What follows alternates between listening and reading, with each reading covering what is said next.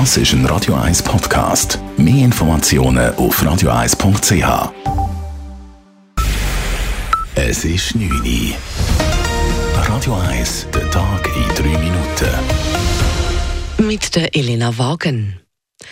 In der Schweiz werden die Corona-Maßnahmen wieder verschärft. Nachdem der Bundesrat die letzten Wochen die Verantwortung an die Kantone delegierte, hat er heute in einer Krisensitzung beschlossen, das Heft selbst wieder in die Hand zu nehmen und wieder national einheitliche Corona-Verschärfungen einzuführen. Man habe wegen der neuen Virusvariante nicht länger warten können, erklärt Gesundheitsminister Alain Berset. Diese Omikron-Variante, es könnte darauf hindeuten, dass die Immunität, die wir jetzt haben mit Genesung oder mit der Impfung, nur teilweise effizient werden könnte. Und in dieser großen Ungewissheit, die wir jetzt haben, es scheint uns angemessen, mit dieser fünften Welle, die schon bei uns ist, vorsichtig zu sein für Weihnachten, für die Feiertage und Anfang des neuen Jahres. Am Abend bestätigte das Bundesamt für Gesundheit, dass die neue Virusvariante in der Schweiz angekommen ist. Zwei Fälle wurden bestätigt. Der Bundesrat sei sich bewusst, dass erneute Corona-Einschränkungen ein schwerer psychischer und finanzieller Schlag sei für die Bevölkerung.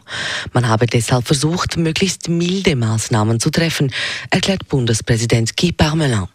Zur Debatte stehen unter anderem folgende Punkte eine Ausweitung der Zertifikatspflicht, eine erneute Maskenpflicht in Innenräumen, eine Homeoffice-Empfehlung oder Pflicht und eine Verkürzung der Gültigkeitsdauer der Testzertifikate. Die Kantone haben nun bis morgen Zeit, zu den vorgeschlagenen Maßnahmen Stellung zu nehmen. Die Eidgenössische Kommission gegen Rassismus EKR lanciert neu eine Plattform, auf der rassistische Äußerungen gemeldet werden können. Die Seite mit dem Namen reportonlineracism.ch soll Wissen über Rassismus im Internet liefern, sagt die Präsidentin der EKR, Martin Brunschwig-Graf. Wir haben schon bemerkt, dass es keine Zentralplattform gab und besonders für die Leute, die etwas anmelden wollten. Darum haben wir gedacht, das ist eine gute Idee, ein Pilotprojekt zu lancieren, um eine solche Möglichkeit zu offerieren. Wer Opfer von Hassrede und Rassismus im Internet wird oder Zeuge davon, kann sich auf der Website von Report Online Racism Beratung suchen. Sie werden dann an Organisationen wie den Schweizerisch-Israelitischen Gemeindebund oder an die Stiftung gegen Rassismus weitergeleitet.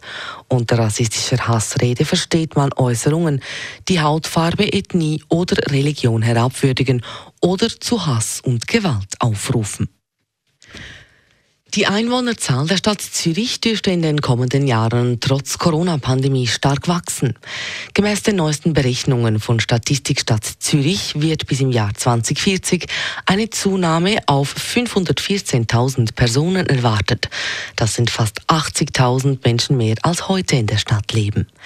Die Zahl der Wohnungen bestimmt gemäß Mitteilung, wie viele Menschen in Zürich wohnen können. Eine Schätzung zeigt, dass bis 2028 jedes Jahr mehr als 2000 Wohnungen zusätzlich zur Verfügung stehen werden. Die Stadt Zürich rechnet damit, dass diese Wohnungen auch künftig kaum leer stehen würden. Radio 1 Wetter.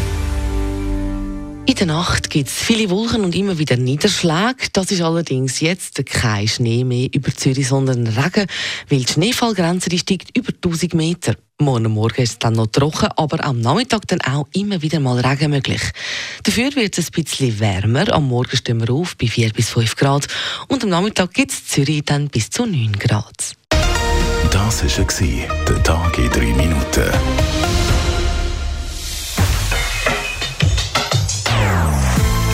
Non-Stop-Musik auf Radio 1.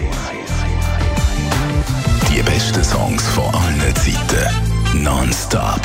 Radio 1.